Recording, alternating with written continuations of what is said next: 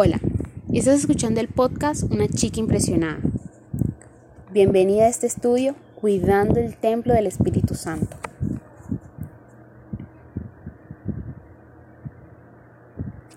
Más que una dieta. El día de ayer hablamos de no abusar de nuestro cuerpo por causa de las mentiras que el mundo nos ofrece. Nosotras somos creación de Dios y para Él somos formidable y maravillosa obra suya. No tenemos por qué buscar alcanzar la talla que el mundo nos propone.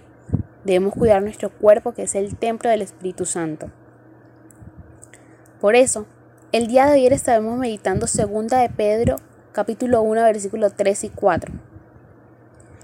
Pues su divino poder nos ha concedido todo cuanto concierne a la vida y la piedad, mediante el verdadero conocimiento de aquel que nos llamó para su gloria y excelencia por medio de las cuales nos ha concedido sus preciosas y maravillosas promesas, a fin de que por ellas llegues a ser partícipe de la naturaleza divina, habiendo escapado de la corrupción que hay en el mundo por causa de la concupiscencia.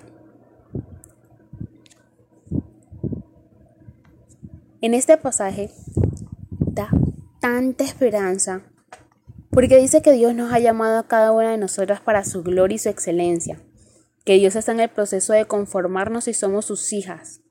Claro está. A la imagen de Cristo vamos a ser santas.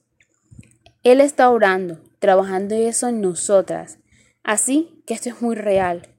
No solo es posible, sino que realmente va a suceder. Porque Él es quien gana la victoria en nuestras vidas en estas áreas, y nosotras realmente podemos ser partícipes de su naturaleza divina. De cuánto ánimo son estas palabras verdaderamente. Así que tengo el gran consuelo, como tú también puedes tener, de que mientras luchas con el pecado y los deseos pecaminosos de tu vida, Dios es fiel para no ponernos en una situación en la que tengas que pecar. Y es fiel para mantenerme siempre en este camino, de una mayor conformidad a Jesucristo. Y esa es mi meta. ¿Ves? Casi perdemos de vista esto. Creemos que la meta es ser tallados, y esa no es la meta. La meta es el cambio de corazón a la imagen de Cristo, y Él está en el proceso de transformarnos, no necesariamente de una talla 16 a una 6, sino en la naturaleza de Cristo, en un corazón que quisiera vivir para su gloria y para su agrado. Él quiere que físicamente tengamos salud y que espiritualmente reflejemos el carácter de Cristo Recapitulando todo, en estos días hemos estado hablando acerca de comer de manera pecaminosa, pero déjame decirte que la comida en sí misma no es pecaminosa y que ciertamente no es pecado comprar alimentos en una pastelería. De hecho, la comida en realidad es un regalo de Dios y Él nos la ha dado para que la disfrutemos y para que recibamos con gratitud. El Salmo 145 nos dice, Abres tu mano y sacias el deseo de todo ser viviente. De manera que la vida, la comida no es pecaminosa. Comer algo de una pastelería no es pecaminoso. Aunque hay que puntualizar que habría maneras en las que esto sí podría ser pecaminoso. Puede ser pecaminoso para mí si era incorrecto ir a la pastelería y de todos modos fui y me puse en una situación.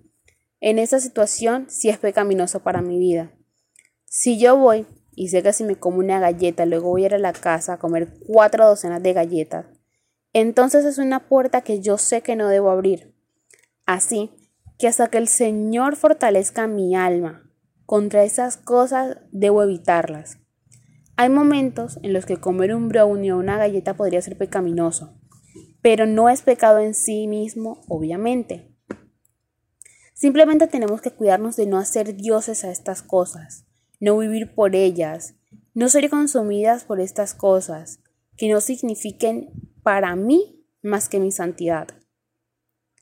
Por ejemplo, si voy a un restaurante no está nada malo en ello, pero si ordeno algo de comer, tampoco hay nada malo en ello.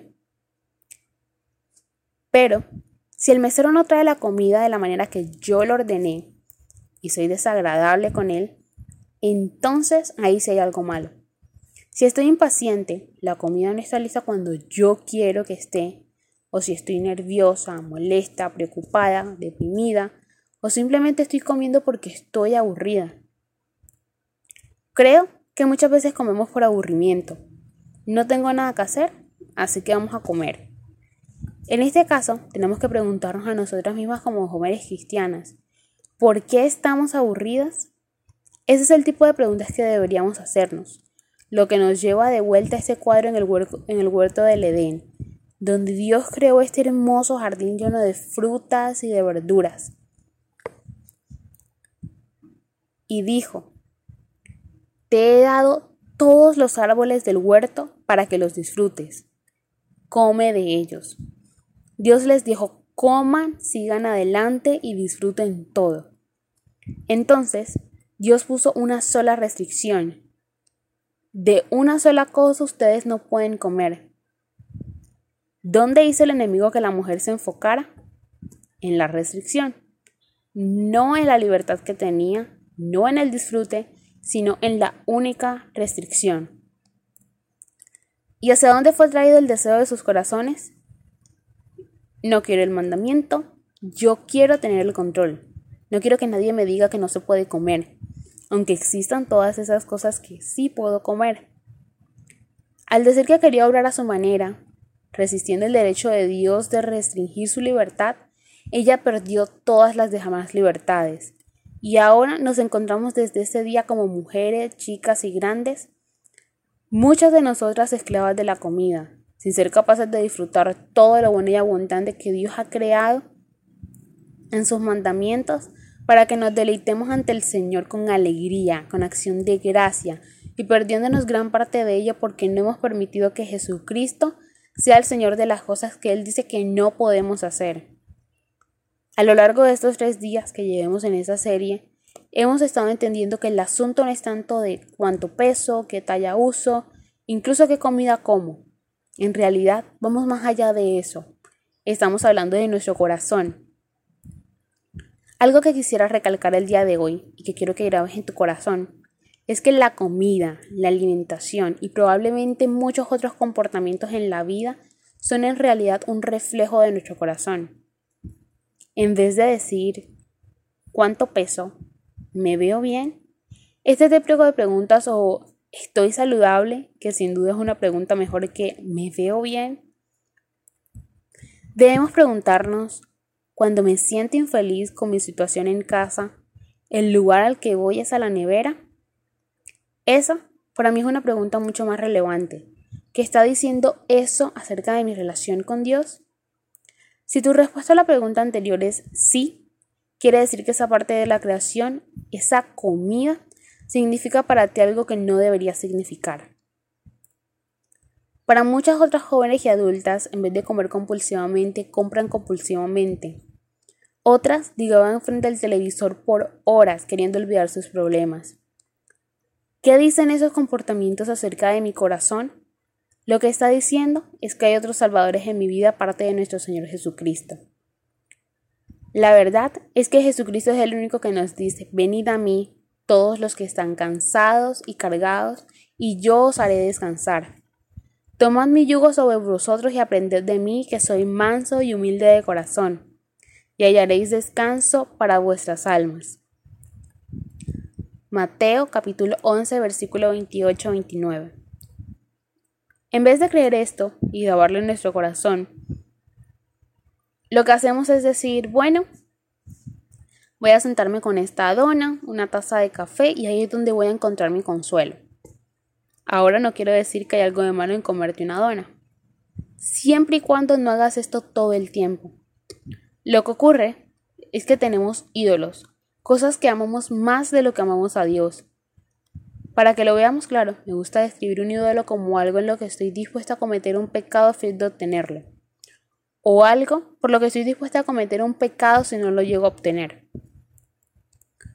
Si esta comida está siendo como un Dios para mí, entonces eso sí es un problema y es algo que tengo que vigilar.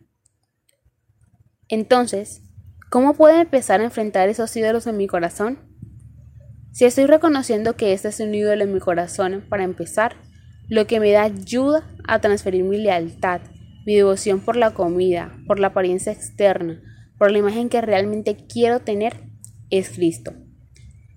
Es Él el Señor, el soberano, Dios primero. Nuestra oración es que a lo largo de esta serie puedas experimentar un verdadero cambio, aun si sientes que el antojo de la comida te está manteniendo en esclava. Gracias por acompañarnos en el día de hoy. Nuestra oración es que Cristo, nuestro Señor, el Padre glorioso, te dé el espíritu de sabiduría y de revelación para que lo conozcas mejor, y que asimismo sean iluminados los ojos de tu corazón, para que sepas qué esperanza Él te ha llamado.